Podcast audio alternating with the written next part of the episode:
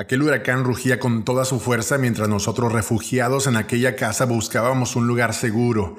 La puerta principal de madera sólida y bien gruesa había volado, así como las ventanas y todo lo que estaba frente a ellas. La presión del aire era incontenible. Y yo había encontrado eh, refugio con mi esposa, dos niñitos y nuestro perrito dentro de un closet en aquella casa. El agua estaba entrando por todos lados y, buscábamos y tratábamos de mostrarle con nuestro rostro a, nuestros niños que, que, todo estaba bien, que, que todo pasaría, pero por dentro nos preguntábamos por cuánto tiempo más, qué haríamos sin luz, qué íbamos a hacer sin agua, qué íbamos a hacer sin comunicación con el exterior. Eso fue parte del huracán María que destruyó y mató a tantas personas aquí en Puerto Rico en septiembre del 2017. Y hoy, casi entrando a septiembre del 2019, estamos a punto, a dos horas, de recibir otro huracán. Esto es más que saliva. Con Gerardo Guerra.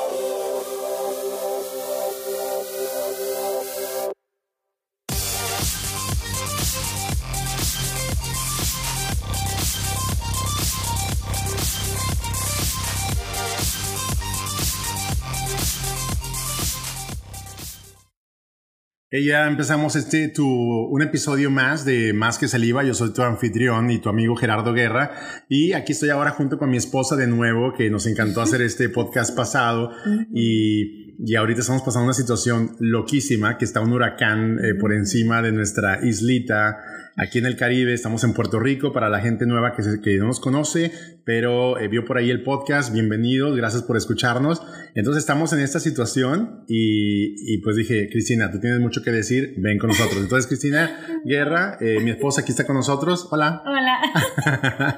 Oye, loquísimo porque hace dos años nos fue horrible y fue como si alguien lo, algún, alguien lo describió eh, dentro de la gente que, que, está aquí en Puerto Rico, alguien lo describió como si fuera un avión enorme arriba de tu casa por todo un día, así con sus turbinas y con su motor enorme y, y de hecho a veces sintió el sonido y el ruido uh, y duró todo un día. Fue, fue horrible, septiembre de 2017 y, y todo volaba por aquella casa como lo describí al principio de este episodio y, nada, estábamos con unos niños bien pequeños corriendo por esta casa que nos prestaron unos amigos.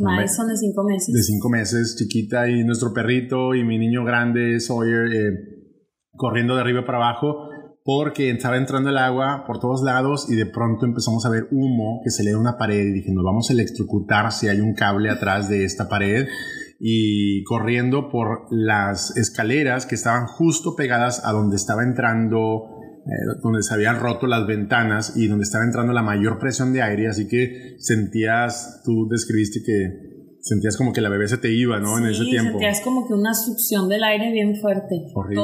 como que todos los muebles iban volando para afuera, o sea, todo se estaba succionando. Y, este señor, eh, amigo nuestro que nos permitió estar en esa casa durante este tiempo, él estaba bien confiado de que no, mi casa está a prueba de huracanes. ¿Y cuál prueba de huracanes? Porque todo voló, todo se destruyó y fue horrible. Los autos afuera parecían de esos los vidrios, eh, los rotos, eh, eh, aplastados. la puerta principal. ¡Pum! Voló y tantas cosas, ¿no? Entonces ahora, 2019, agosto, ah, estamos experimentando otro huracán que primero se hizo tormenta tropical y justo aquí a dos horas están unas islitas chiquitas, parte de Puerto Rico, eh, Vieques y Culebra, hermosas, y está pasando por ahí, y ahí esa tormenta tropical se, se transformó en huracán, en huracán categoría 1 entonces estamos ahorita, eh, si escuchas truenos y relámpagos y lluvia es porque estamos pasando por esto ahora. Y vacas volando es por verdad porque estamos en esto. Y fue horrible hace dos años, pero Dios nos libró y, y ahora podemos hablar de manera diferente, ¿no? Pasas por algo así y dices, y toda tu perspectiva cambia, ¿no? de veras que sí. Pero bueno, este episodio es acerca de eso, es acerca también, eh, más que solamente nuestra experiencia, es si hay en ti o si ha habido alguna vez en ti ese deseo por ir y viajar y hacer algo significativo en otras partes del mundo, si quizás tienes amigos como los tuvimos Cristina y yo que decían, ¿para qué vas a otro país? Quédate aquí, aquí hay mucha necesidad. Primero piensa con la gente de aquí, típico, totalmente. ah, este episodio es para ti. Si también eh, quisieras, eh, eh, o tienes el anhelo de viajar, pero dices, jamás he tomado ni un avión eh, como yo, nunca tomé un avión hasta los 21 años y mi, fue mi primera experiencia yendo de misiones a, otro lugar que mm, ni lo había escuchado hablar y, fue increíble, cambió mi vida y de hecho ese viaje puso en mí el deseo de algún día eh, ir y viajar vivir en otro país para, para servir a Dios, para compartir de Dios. Y eso es lo que estamos haciendo ahora acá en Puerto Rico. Nuestro viaje anterior, eh, nos casamos, vivimos eh, por un año y medio en México, en Monterrey, México, de donde soy originario, y donde Cristina vivió con sus papás por eh, 18 años, como ellos como misioneros en Argentina y luego Guatemala, donde ella nació, después en México, Monterrey, México, donde yo la conocí, a sus hermanos y a ella, en España fueron también misioneros, y, entonces ella tiene una experiencia ah, previa de ver a sus papás en eso, ¿no? Y también viajando, ¿no? Ujú, no sí. sé cuántos países has viajado. Ay, no, pues honestamente para mí creciendo en una familia así misionera fue como que súper común eh, mudarnos de país en país cada pocos años. Entonces fue muy normal para mí eso. Yo creo que gente, niños que son hijos de personas en el Army o algo así en Estados Unidos Ujú. también se les relacionan porque estás en un lugar unos años y luego en otro y así. Entonces para mí fue eh, muy normal, pero muy emocionante al mismo tiempo porque a mí en lo personal me encanta nuevos lugares, nuevas culturas, nuevos países y no sé si por cómo me criaron, o sea, con esa vida o simplemente porque pues es mi personalidad, me gusta eso, pero sí, me gusta mucho. Porque te encanta viajar, ¿no? Sí. Y a veces, y, y- y quiero que eh, platicarte algo también de que tenemos un blog por ahí que se llama másquesaliva.com y uno de los artículos que, eh, que, ¿cómo se le dio un bajón a nuestro blog? De tal manera que hubo tanto tráfico para leer ese artículo, fue algo que escribió Cristina y que quizás ahorita nos puedes dar algunos tips. Ese artículo se llama Cómo viajar sin dinero, siete cosas claras que ne- necesitas saber. Y, y me habló el host, el, el que nos hospeda el sitio web y dijo, oye, ¿qué está pasando? Parece que están hackeando tu, tu, tu sitio web y nada, que era, las visitas eran legítimas, venían todas de Facebook, de este artículo que escribió Cristina. Y quizás en- durante esta plática que vamos a tener hoy, puede, puedes compartir un poquito de algunos consejos que te ayudaron a ti a viajar como soltera, a viajar ahora que estamos casados con niños y con un perrito. Y, y si está en ti este deseo, quédate con nosotros. Estamos a punto de hablar de todo esto, ¿no? De, de cómo viajar, eh, si Dios está llamando y si no. Y, pero si hay en ti un deseo, un anhelo, una curiosidad, quédate aquí. De esto vamos a hablar Cristina y yo en este episodio. ¿Cómo saber si Dios te está llamando a las naciones?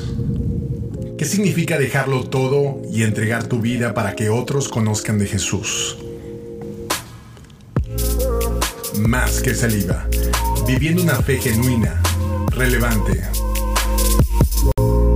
Regresamos con más y ah, seguimos en esta, en esta plática de cómo saber si Dios está llamando a las naciones, ¿no? Y, no sé, como siento como que comúnmente en, esta, en este tiempo todo el mundo está hablando de, de ser relevante y sí, es parte de nuestro eh, logo en este episodio, pero eh, el, el salir y dejar todo, casi nadie está hablando de eso y no sé si hay mucho eh, mucho la imagen de qué significa ir a otro país y servir y estar allá como, como misionero, ¿no? De chico yo jamás me imaginé estar haciendo lo que estoy haciendo ahora. A los 21 que tuve mi primer viaje a Rumania, a Bucarest, Rumania, viví ahí por tres meses. Eso cambió mi vida y cuando me subí por primera vez, hasta los 21 no me había subido a un avión. Y de, de Monterrey viajé a Houston, Houston a Ámsterdam, Ámsterdam a Rumania. Y para mí fue increíble ese viaje. Dije, Señor, ¿cómo me gustaría algún día viajar y compartir de ti? Y después de un año y medio en Monterrey, México, nos empezaron a pasar un montón de cosas, casi me mato en un accidente de auto, eh, empezaron a haber muchas presiones y mis suegros me dijeron, mis suegros misioneros me dijeron, oye, ¿sabes qué? Siempre que nosotros tuvimos presiones así, ah, entendíamos que Dios quería llamar nuestra atención. Porque, y, y y muy a menudo era porque tenía algo más para nosotros, ¿no? Y no eran como presiones, es que eran cosas muy interesantes que estaban pasando, o sea, Totalmente. porque presiones siempre hay, Ujú. pero eran cosas muy específicas que decías, ¿qué onda con esto? Entonces, realmente empezamos a preguntarnos si Dios tenía algo más o diferente o nos estaba queriendo mover para otro lugar. Estaba loquísimo porque no ves, a veces no tiene sentido nada de lo que está sucediendo y para mí no lo tenía. Y, y, entonces recibimos una llamada. Cristina, unos amigos de ella estaban sirviendo en la parte sur de Taiwán y ocupaban una pareja que dirigiera un equipo para seguir eh, en, el, sirviendo ¿no? por allá. Nos fuimos por allá por dos años. Nuestro niño más pequeño eh, fue su primer año de vida, lo, que, eh, lo, hizo en, el segundo año que estuvimos en Taiwán. Y después unos amigos acá en Puerto Rico dijeron, hey, nos encanta lo que están haciendo, ¿qué les parece venirse a la isla del encanto? Y yo nada, yo nada más sabía que había playa. en Monterrey lo más cerca. Yo solo puse en Google que si hay tacos en Puerto Rico. Porque ya no, ya Taiwán nada que ver, ¿verdad? Entonces, sí, era bien difícil en Taiwán. Era lo, era lo máximo. Sí, más cerca, latinos. Y salió Taco Bell. Y salió Taco Bell y sí hay tacos ahí por aquí, pero oye, no, increíble. Yo, eh, pues en, en Monterrey era eh, viajar cinco horas a la, a la, isla del Padre y a ir a la playa. Y aquí es dos minutos, tres minutos y vas a una playa increíble. Puerto Rico está bellísimo, verde por todos lados, bien bonito, fresco siempre el, bueno, porque llueve, pero está el calorcito rico a gusto y nos encanta aquí. Uh, eh, entonces, pero el, el, el haber decidido sí implicó muchas cosas.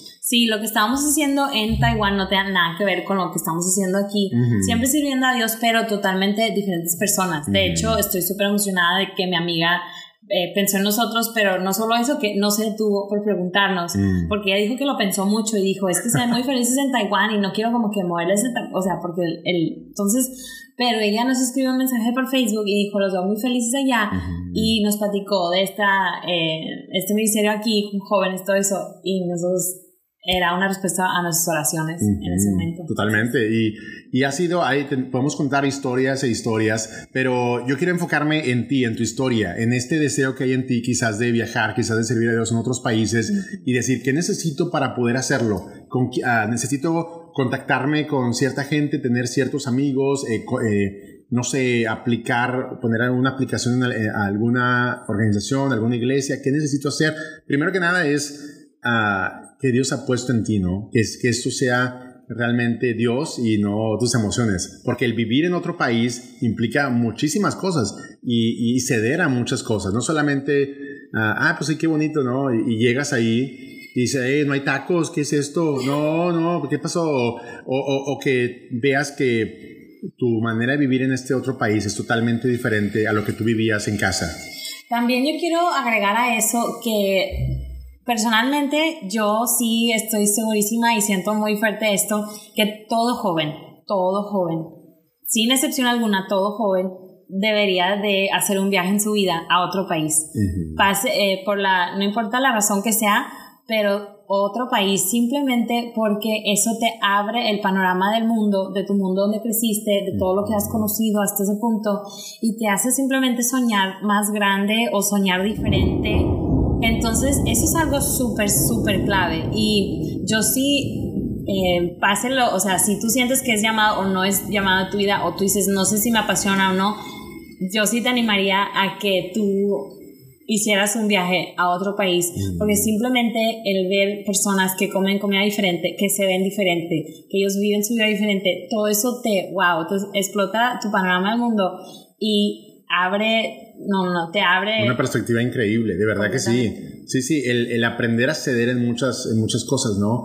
Eh, de alguna manera, cuando uno está soltero, eh, es todo acerca de mí y consumir y, y, toda la publicidad y la mercadotecnia está enfocada en lo que tú necesitas, en lo nuevo que no, que no tienes, que tienes la, el, el, del año, el, el, celular del año pasado y no el nuevo, y todo está enfocado en lo que tú necesitas. Entonces, cuando tú vas y vas a otro país simplemente a, viajando como turista, empiezas a, a, tener que ceder en ciertas cosas que en casa eran normales, ¿no? Ser flexible en no pues cómo es el clima, cómo es la comida, cómo es... La gente hace cosas. Sí, los, las tradiciones, las cosas, las costumbres culturales, todo es diferente y eso es bien bonito experimentar, realmente todos deben de vivir eso.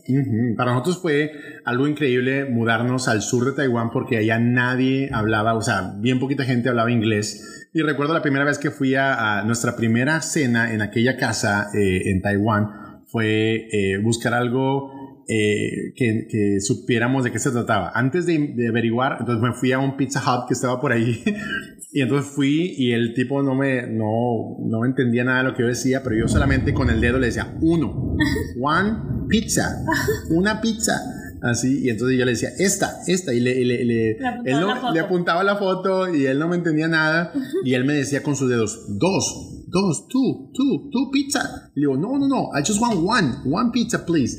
No sé qué. Entonces él se, se dio por vencido, me trataba de explicar con su chino y. y, traía gente de atrás para que te Sí, de verdad, traía gente de atrás para que me explicara y todo. Y al final, pues me vendió una pizza. Después, dos, tres semanas, regresamos por otra pizza y había una gerente del que estaba por ahí visitando uh, que hablaba inglés y me dijo: No, es que cuando tú vienes aquí a comprarlo a la sucursal, te regalamos dos pizzas por el precio de una. Era dos por uno. ¡Oh! Pero pues no entendíamos el chino. No a la pizza decíamos no a la pizza gratis. Y el pobre hombre tratando de explicarme a mí. No, y también cuando íbamos solo al supermercado a hacer del súper, yo encontré lo que pensé que eran limones. O sea, todo piensas tú que nada más vas a llegar a ver y así comprar. Pero no, haz de cuenta que llegamos y yo terminé tomando screenshot de toda la comida, buscaba en Google tomates y tomar una foto de tomates todo, para mejor mostrarles y que me digan dónde está, porque compré lo que pensé que eran limones para hacer una limonada, regresé a la casa y los corté todos y eran naranjas, pero idénticos, por fuera a un limón, en tamaño, en color, en todo. Y yo, ¿cómo? O sea, hice una naranja. A mí me encantaba cuando tú ibas al mercado y les hacías a la gente el sonido de la Ah, la carne, veían la carne y decía, le, le, apuntas con tu dedo y le decías, mmm, is this, is this moo? ¿Es esta una vaca? Mm. Y ellos como no hablaban nada inglés o español, es decir, Ah, ya, decían, sí, sí, sí.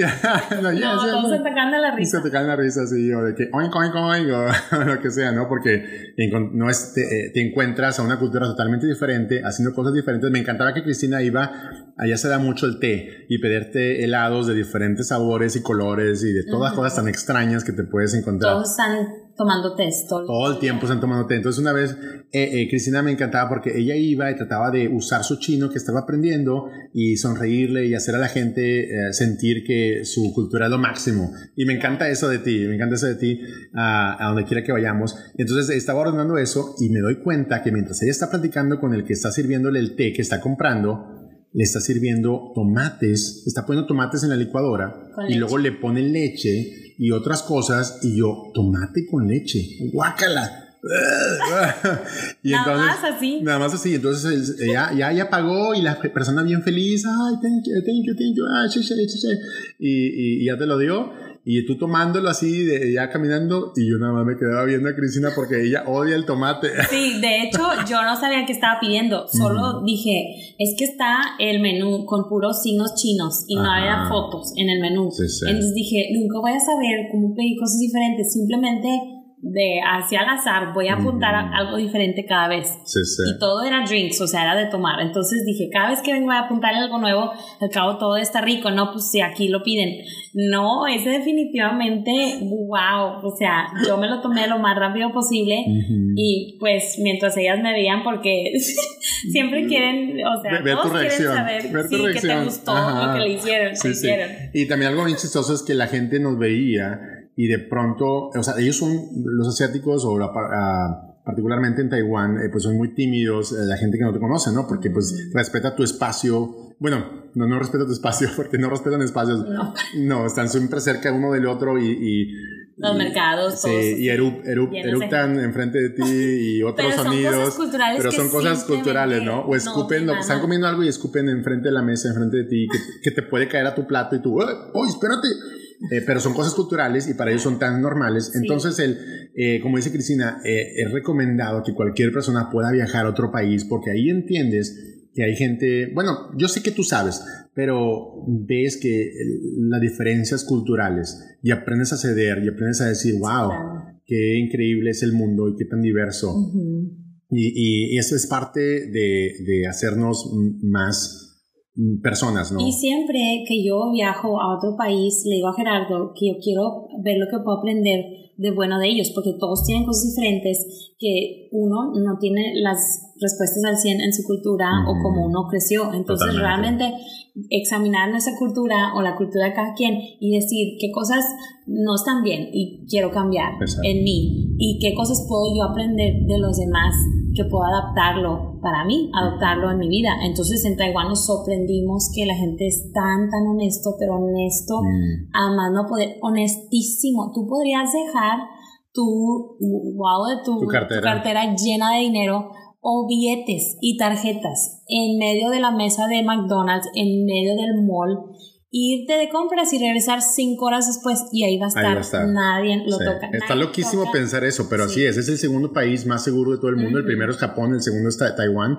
Y, y es porque ellos tienen un, un, sentido de moral acerca de, ah, de, pues no tocar lo que no es tuyo, ¿no? Y no intervenir en algo que no, que no así, que, bueno, así, ¿no? Entonces hay muchas diferencias culturales y cuando tú viajas empiezas a experimentar eso.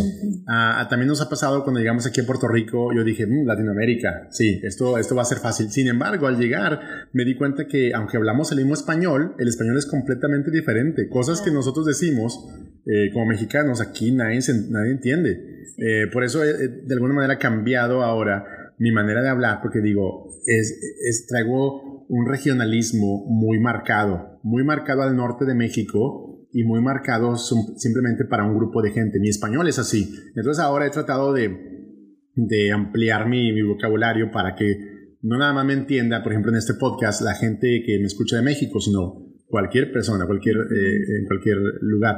¿Qué onda? Porque digo, ¿qué onda? ¿Qué es eso? Aquí no, ¿qué es la que? ¿Qué es la que me dicen por aquí, no? O, o es simplemente que vas a comer en un restaurante y ¿dónde está la salsa? ¿Dónde está el picante? Aquí odian el picante. Cuando le pones un poquito de pimienta eh, a la ensalada te dicen que, eh, cuidado porque es muy picoso y picoso es porque tiene un poquito de pimienta. Y dices tú, eso no es nada picoso. Pero es tan, es tan divertido entender así y tan bonito ver que eh, la amabilidad de la gente aquí. Estás comiendo en algún lugar y gente extraña pasa y te dice, buen provecho. Y, ah, gracias. Eh, y, por ejemplo, cuando te ven a ti, Cristina, que vas a algún lugar, eh, oiga, la dama, la dama primero, oiga, caballero, y te hablan con un, respeto bien bonito, oye, me encanta esto, ¿no? Es ah, lo que puedes aprender de otras culturas y adaptarlo a la tuya y también el, ir pensando que a lo mejor algunos regionalismos o algunos eh, hábitos en tu cultura no son realmente tan buenos, eh, no sé, en lo que tú haces y, aprendes, aprendes a adaptar y a, poner por un lado lo que, lo que no sirve. Pero nada, eh, yo quisiera eh, platicar contigo acerca de, esto, ¿no? Eh, el ir a otro país y entregar tu vida por algo, ¿no? Estábamos viendo un libro que su título es así, ¿no? cuando Dios te envía o por qué Dios te envía a lugares peligrosos. Y para nosotros el primer año en Puerto Rico fue, increíble, con unos retos impresionantes acerca de provisión, pero Dios fue fiel increíblemente, porque de alguna manera eh, no hay en nuestra cultura latinoamericana la mentalidad de enviar gente a otro país a seguir compartiendo de Jesús, a seguir apoyando a otros países en, en, eh, su fe. Y, entonces, por lo tanto, cuando entramos, fuimos invitados por esa increíble organización, Young Life, a venir para acá. Eh, Young Life, cualquier persona que está en Young Life, le piden que recaude fondos para él y su familia, para, eh, para su misión y poder operar y poder funcionar y poder ir y hacer lo que uno hace para alcanzar a otros, eh, eh, compartirles de, la fe en Jesús, ¿no? Y, al ir nosotros y, pues regresar a México, donde tenemos nuestros amigos y hemos estado anclados en una iglesia por ah, nueve años, y así, el simplemente platicar este concepto de, de, vida era así muy ah, ajeno, muy extraño. Y, clásica la gente que, ay, de verdad, wow, no, hombre, yo voy a estar orando por ti. De verdad que, no, hombre, que Dios te bendiga, que Dios te, vamos a estar orando bien fuerte por ti. Y tú, oh, no, pues sí, gracias, ¿no? Ah, y es como que esos tecnicismos, ese vocabulario que dices, quién sabe si algún día va a orar por mí, pero pues bueno, qué bonito, ¿no? Cuando realmente a veces lo que ocupa un misionero es decir, hey, ¿sabes qué? Eh, deja, quiero apoyar lo que tú estás haciendo porque quiero que otra gente conozca del, Jesús, lo que sea. del Jesús que transformó mi vida. Yo quiero que otra gente alrededor del mundo pueda conocer aquí. Y volvemos otra vez a la, misma eh, hábito, al mismo excusa que eh, de alguna manera amigos y familiares pueden decirte a ti que quieres viajar y quieres ir a otro país a compartir de Dios. No, la excusa es no, pero ¿para qué vas a otro país? Quédate aquí y haz lo tuyo, ¿no? Ah, de alguna manera, tú, Cristina, y yo estuvimos eh, colaborando con niños huérfanos y en muchas organizaciones y en nuestra iglesia, y podíamos tener esas cartas y decir, hey, ya lo hicimos aquí, ahora es tiempo de salir, y queremos salir y abrirnos, y ha sido increíble porque ahora que cuando estamos en Taiwán y que le, compartíamos a gente que estábamos allí y me preguntan, y aquí también, ¿de qué parte eres de, de Estados Unidos? Y digo, no soy de Estados Unidos, soy de México. ¿Cómo? ¿Un misionero de México? Y digo, sí, jamás había, jamás había conocido ningún misionero mexicano. Conozco gringos que vienen a, acá por una temporada y hacen esto, pero jamás eh, un mexicano mexicano. Y es bien triste eso, por un lado, y por otro me sentí tan orgulloso de decir, sí, yo dejé todo, dejé mi casa, mi familia para poder compartir de Jesús a otra gente, ¿no? De esta fe que cambió mi vida y yo quiero que otra gente pueda eh, eh, encontrar eh, a, este Jesús que, que, puede transformar la de ellos también, ¿no? Ah, pero así lo es, el, como este concepto es tan extraño para amigos y familiares, para pastores, para gente de algunas iglesias, es así como que, ah, no, pues vamos a estar pidiendo por ti, échale ganas, ¿no? También pienso que a veces la idea es como que, ay, pero ¿qué tiene, por, o sea, ¿qué tiene allá que nosotros no tenemos aquí? ¿O por qué prefieres eso que aquí? Como que estás diciendo, me gusta más este lugar que el país donde yo crecí o donde yo nací. Y no tiene nada que ver. Nada que ver. Entonces, es, sí, es totalmente lo opuesto. Es simplemente que, aunque amas con todo, tus amigos, tu familia, tu comida, todo lo que es familiar para ti, estás cediendo eso para algo, un sí más grande que Dios te da. De hecho, después del huracán eh, María en el 2017, estábamos eh, en la casa pues nos quedamos y estaba todo destruido a nuestro alrededor. Estábamos sin mucha agua, no sabíamos qué iba a pasar, no había comunicaciones, no había celular, ni wifi, ni nada, nada. Todo se había, eh, las costas de Puerto Rico eh, estaban eh, destruidas, no podían entrar ni salir barcos, las comunicaciones, las antenas de ATT, todas las, todos los celulares, las compañías de celular estaban destruidas, no había manera de comunicarte con el exterior y adentro de esa casa estaba todo destruido y decíamos, Señor, yo sé que tú nos enviaste aquí y que tú vas a cuidar de nosotros y todo va a estar bien, pero ¿de dónde va a salir la ayuda? No? O sea, necesitamos agua para los niños, necesitamos eh, poder comunicarnos con el exterior y decirle a nuestros papás que estamos bien, que estamos vivos, que el huracán categoría 5, este monstruo que no se había visto nunca eh, y pasó justo por donde nosotros vivimos, no, no nos mató, aquí estamos vivos, ¿no? Nuestra amiga que nos invitó por aquí llegó al siguiente, hasta el siguiente día para ver que, eh, si estábamos bien con nuestros niños y ella, eh, con mucho pesar, nos dice, de verdad que Cristina, Gerardo, siento mucho haberlos invitado a Puerto Rico, siento mucho que hayan eh, experimentado este huracán con su familia, con sus niños. Y, sentí de esas veces como que Dios pone palabras en tu boca y le contesté y le dije, ¿sabes qué? Es eh, porque tú nos invitaste a este lugar. 11, 11 jóvenes han venido a Jesús este año y su vida ha cambiado increíblemente. Entonces no estés triste por nosotros. Hay gente muriendo en Medio Oriente de, degollada, hay gente dando su vida por esto, eh, a balazos o lo que sea, y nosotros nos tocó un huracán y aquí estamos vivos. Y, le vamos a seguir porque creemos que Dios nos ha traído aquí. Y ahora son mucho más que 11 y es increíble ver cómo cuando Dios te envía es porque Él lo va a hacer, Él te va a equipar, Él te va a dar las herramientas y todo. Claro, y no solo aún más pienso de esos 11 jóvenes más que eso aún, Dios ha impactado a sus familias. O sea, realmente es mucho más grande que eso. Entonces no se puede ni medir, medir eso. Y la cosa también que yo quería también resaltar, estaba pensando como muchas veces cuando personas dicen, no pasa, eh, todo va a estar bien, no pasa nada, Dios los va a cuidar, así como que en cualquier, como en un huracán o en alguna dificultad, algo que ven, que todo va a estar bien, pero eso no significa que no vas a sufrir. Y que sufras no significa que estás en lo incorrecto o que no, o no estás donde debes estar.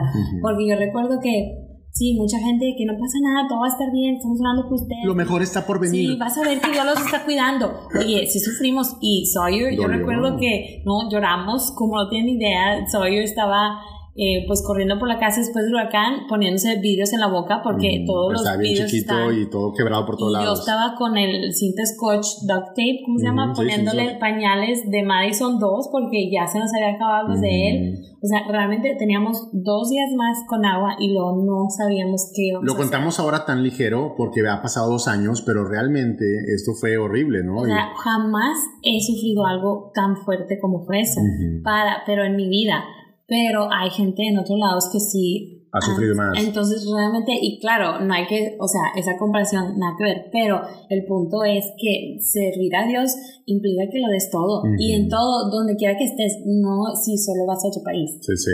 Entonces, eh, Ah, esto fue impresionante, el pensar, el poder contestarle de esta manera a nuestra amiga y luego ver lo que sucedió los días siguientes, que a veces tú no ves el futuro y te preocupas tanto. Y estaba, yo estaba, eh, crecí con una mamá que amaba a Dios con todo su corazón, pero sin un papá físico. Entonces, eh, eso para mí eh, me dio una fe tan grande cuando mi mamá me decía, yo no soy tu papá, tu papá es Dios y Dios está por ti. Y Dios, donde quiera que tú estés, en cualquier problema que tú te metas, Él va a estar por ti. Y entonces en esa noche de sábado, el, huracán pasó un miércoles 20, eh, eh, esa noche de sábado estábamos en la casa de un pastor que fue a rescatarnos junto con un amigo hasta esta, hasta esta parte de Puerto Rico, una hora lejos de, la capital. Y nos metimos a esta casa tan pequeña con tanta gente que también habían rescatado y estábamos ahí eh, quitándole los... los insectos a nuestros niños que se estaban metiendo por la ventana porque está el calor impresionante, abre las ventanas y se mete todo lo que entra de afuera por el calor que, eh, de Puerto Rico. Y, y en ese momento, durmiendo en el piso de esa casa, yo, yo decía, Señor, o sea, yo sé que tú siempre, yo tengo esa confianza que tú eres mi papá y que tú siempre estás por mí y que todo va a salir bien, pero ¿ahora qué? Estoy en una isla en medio del, del, Caribe, ¿cómo esto va, cómo vas a resolver esto? ¿De dónde va a venir mi, socorro, no? y sí vino mi socorro. Y socorro fue increíble porque el día siguiente fue un milagro que recibimos un mensaje. Eh, solamente en algunas partes de San Juan podrías recibir eh, señal de celular y, mi supervisor de John Live eh, habló con, con una persona que está en la aerolínea de Southwest. De hecho, un, un, joven que cuando él estaba adolescente vino a Jesús por medio de, de un líder como yo de Young Life. Y él, ahora ejecutivo de Southwest, nos puso en su primer avión rescatando gente aquí en Puerto Rico. Llegamos a, al aeropuerto, era un mar de gente desahuciada y triste y, y todos así como que esto está horrible. Todos, vuelos, todos los vuelos cancelados y nos dieron una, una instrucción en el mensaje. Vayan a Southwest y pregunten, ¿están mis nombres en la lista? Y fuimos, eso fue lo primero que hicimos y nos dijeron, sí, ¿cómo sabes que hay una lista? Y yo, ah, pues, el, uno del ejecutivo de Southwest nos dijo, entonces, Cristina, Gerardo, Sawyer, Madison y hasta el perrito, vámonos. Y nos metimos al, al avión, estábamos impresionados por cómo Dios nos libertó de ahí, ¿no? nos sacó directamente a, que fuimos a Indiana, donde están los papás de Cristina ahora, totalmente gratis. Entonces Dios eh, te envía, Dios te equipa, Dios te protege y es tan increíble poder tener gente a tu alrededor que, que cree esto, ¿no? Que cree en que salir y compartir de Dios a otros países es tan necesario y tan importante. Ha sido un orgullo para mí poder presentarme como mexicano, no mexicano que creció en Estados Unidos, mexicano de Monterrey, México, que está aquí para, para darlo todo, ¿no? Entonces, uh, eh, no sé qué hay en, en, tu corazón, pero para mí ha sido, ha sido bien bonito el poder eh, mostrarle a otros el valor de lo eterno. Cada quien ahora vivimos en una cultura donde cada quien le pone valor a cosas materiales, a cosas temporales, a cosas que, que no tienen tanta importancia y luego te preguntan, ¿y tú por qué no quieres hacer más dinero? ¿Y tú por qué no quieres comprar un mejor auto? ¿Y tú por qué no quieres tener una mejor vida? Y y sí, es algo, sería, ah, qué, qué, padre si lo tengo, qué bien si lo tengo, pero para mí lo que más valoro y por lo que daría mi vida entera es por, por, por Cristo, porque otros conozcan de Jesús. Y por eso he venido a este país y por eso a donde si Dios nos cambia a otro país, iremos a ese otro país. Pero es mostrarle a otros el valor del eterno al viajar a ese lugar. Ah, entonces, eh, esto, esto para nosotros ha sido un testimonio increíble. ¿Cómo saber si Dios está llamando a ti, a ti que me escuchas a las naciones? ¿Qué significa dejarlo todo y entregar tu vida para que otros conozcan de Jesús? Tú viajaste por muchos años a, como soltera, porque mucha gente, nosotros estamos casados y es una cosa viajar solteros y viajar con, con niños. Ah, y mucha gente dice, no, pues que ya estoy casado, ya no, ya, o no sé, o, solteros mismos ponen excusas de, de, eh, de que, no, pues es que eh, mejor aquí en mi, país, aquí me quedo, eh, no sé, tú viajaste por muchos países, ¿qué le aconsejarías? Sí, pues yo realmente, mm, para empezar, me inspiré tanto en libros que me leían mis papás y leíamos mis hermanos juntos antes de dormir cerca de grandes misioneros que vivieron hace mucho tiempo y como ellos abrieron ese camino de ir a otro país y darle todo por Cristo. Eh, uno de mis favoritos era un hombre de Londres que él tenía un corazón para los niños de la calle en específico. Entonces él abría su casa para los niños de la calle y que pudieran ir a comer a su casa. Y él, no teniendo dinero para comprarles comida, en muchas ocasiones simplemente le pidió a Dios y Dios hacía que, pues que un carrito de vendiendo leche afuera se quebraba y le tocaban la puerta o uno de pan, pan o un, alguna panadería le daba pan, muchas cosas, milagros así, yo decía, wow, eso está increíble. Entonces, desde chica, yo pues juntaba mi dinero, trabajaba para guardar mi dinero para ver a dónde yo podía ir a servir. Entonces, literal, una vez dije, voy a ir, quiero ir a... Yo era súper aventada. Entonces dije, eh, por unos amigos, eh, escuché de un orfanatorio en Rusia y dije, voy a llamarles para decirles que, que quiero ir a servir un mes, nada más a barrer, trapear, lavar ropa, trastes, lo que sea, que necesitan ayuda, seguro necesitan mucha ayuda. Entonces, un mes para nada más hacer eso y yo puedo dormir en el piso, lo que sea, en un rincón, en una esquina.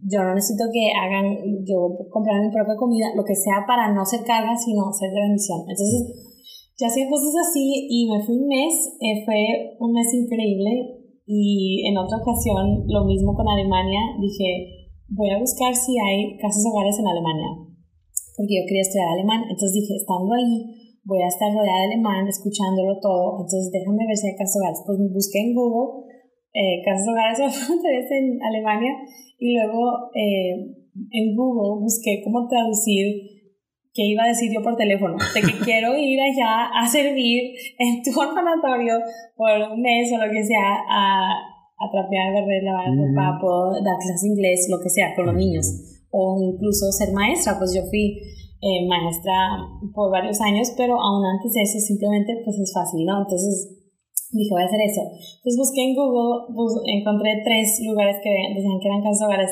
y el número, entonces llamé y bien chistoso porque cuando llamé me dijeron en el primer lugar, ah, disculpe, este es un, es un dentista. Es un... No era una, casa hogar, la palabra se confundió con lugar donde reparan dientes. O sea, era una clínica dentista. no, ortodoncia. Ajá, ajá, entonces me reí mucho porque dije, pues yo con Google acá traduciendo, viendo cómo lo hacer. Pero entonces, eh, después fui a China un mes a enseñar inglés muchas cosas y cada lugar yo simplemente dije voy a ponerme a ahorrar, a hacer babysitting o lo que sea, eh, cuidar niños, lo que sea para ahorrar. Y cada vez, aunque fueran, no sé, pues porque dices tú, es un chorro, un vuelo hasta allá, pero cada vez, mientras yo iba haciendo lo mío en ahorrar dinero, Dios ponía en corazones de personas sin yo decir nada y de repente venían a mí y decían, no sé qué proyectos tengas, pero siento darte este cheque y este mm, cheque y este cheque y todo se sumaba en cuestiones de días. 900 dólares, ni no sé cuánto, lo que sea para el viaje. Y yo, wow, wow, o sea, Dios se encarga de poner eso. El dinero es lo más mínimo. La disposición. claro, cuando tú dices sí, Dios se encarga de lo demás. Entonces, yo sé que para muchos es como que, eh, pero, pero ¿de dónde? ¿Cómo? ¿Cuándo? Ajá, y cómo, y dónde va a salir todo esto, y, y pero qué miedo, y así. No, si tú dices sí y te estás dispuesto a lanzarte y Dios ve esa disposición en tu corazón, Él pone todo lo demás, y la verdad, sí pone todo lo demás.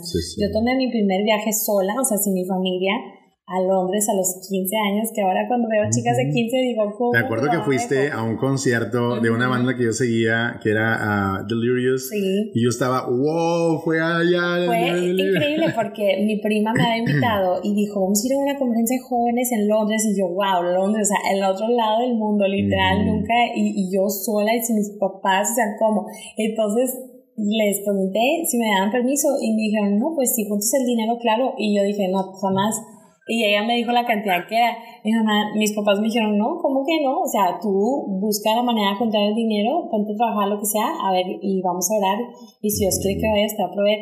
Y ese fue mi primer, como que, wow, donde me quedé la boca abierta con cómo Dios provee, porque en cuestión de días. Y ahora lo vemos, de alguna manera esa fue tu preparación para lo que estamos viviendo ahora acá en, en Puerto Rico, ¿no? Porque es increíble cómo aunque, aunque mi país todavía no está la cultura esa de apoyar misioneros y todavía, aunque gente ama a Dios con todo su corazón, el, el pensar de que nosotros estamos aquí, la mentalidad es como que, ah, pues vamos a pedir por ti, pero pues, oye, hay que comer, ¿no? Y cuando vengas te invitamos. Cuando, cuando vengas te invitamos unos tacos, ¿no? Pues gracias, qué lindos, qué amables.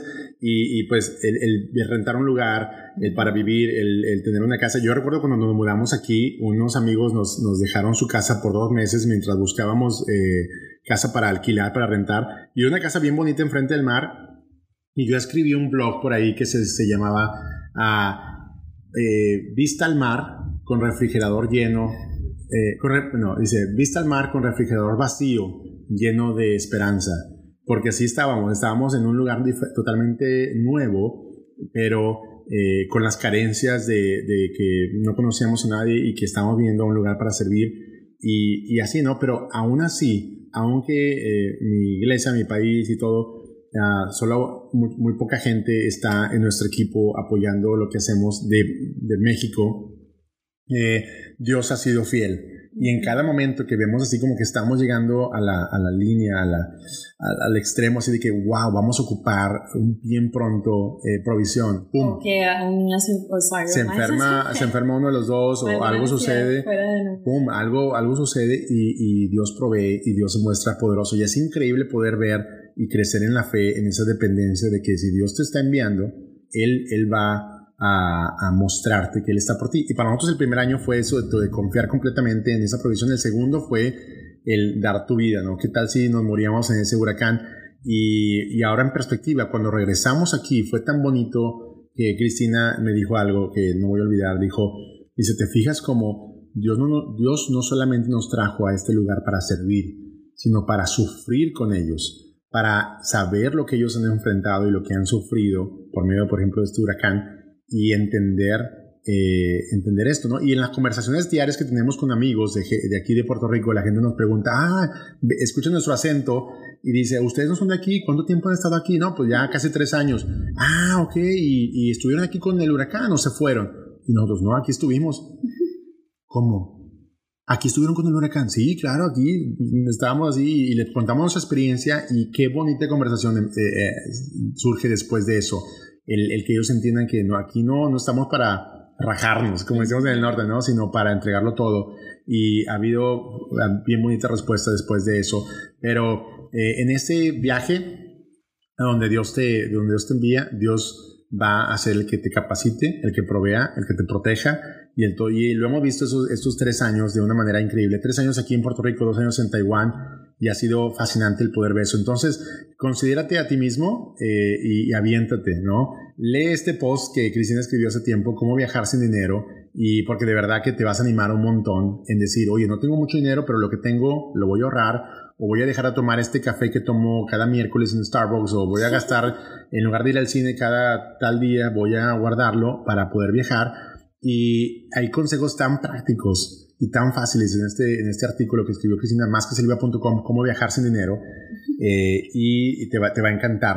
Uh, vamos, pues, quizá podemos seguir hablando de esto, muchas historias de contar de la provisión de Dios, de cómo ha sido tan increíble el verlo y también su protección. Ahora mismo, pasando este Dorian, este huracán, tú lo puedes ver en las noticias que está sucediendo, que de, de tormenta tropical cambió a huracán y está yéndose a hoy, ahora por el norte y ya es, está escuchando los truenos, es la, la, cola del huracán, lo que queda del huracán. Fuertísimo los truenos, no me imaginaría que sería el, mismo huracán. Bueno, sí me imagino porque el huracán 5 hace dos años, pero eh, Dios ha sido increíblemente fiel y, y ese, este podcast es de ah, alentarte a vivir una fe práctica, una fe relevante una fe no solamente de bla, bla, bla, no solamente de palabras bonitas y que Dios te bendiga, qué bonito, y hablar cosas espirituales, sino realmente vivirlas de una manera genuina, que tú creas en eso y que tú confíes que realmente Dios está interesado en ti y en alcanzar en otros. Entonces eso, eso tiene que estar en el corazón, en el, en el ADN de una persona que desea ir a servir a otro país. Está,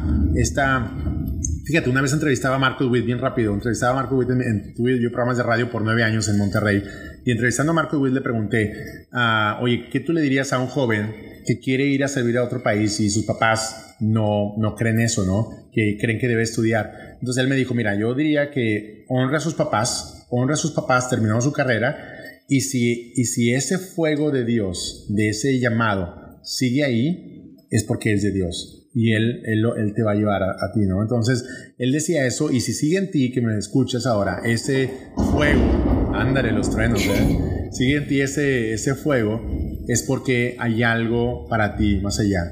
Uh, te quiero animar a que nos contactes quizás a Cristina y a mí si hay algún consejo en especial de acuerdo a cada, cada persona es un mundo y cada persona tiene deseos de viajar y, y, y de servir.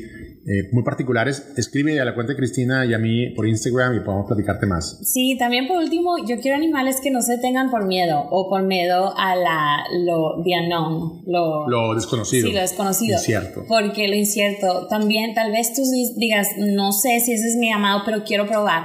Y eso también es válido de probar, ir a un lugar, un short-term mission trip, algo corto o lo que sea, y de ahí dices tú, mm, se me hace que esto no es lo mío. No, pues entonces tal vez yo, yo estoy llamando a ti a ser los que envían misioneros, los que apoyan financieramente a misioneros.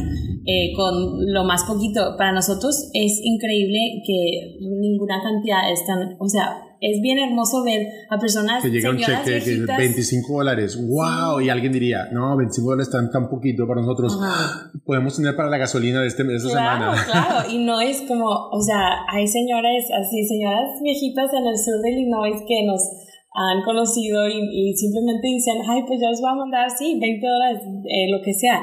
Y es que ellos están dejándose usar por Dios. Entonces están los dos lados, de los que van y los que... Y los que envían. Sí. sí, sí. Entonces te queremos animar a esto. Contáctanos por ahí, lee este post en masquesaliva.com y nos vemos en el próximo episodio, quizás hablando más de, uh, de este tema u otros por ahí interesantes. Fue un placer estar contigo, Cristina. ¿Algo que quieres agregar? No, no, pues nos encanta estos... Hay que viajar. sí.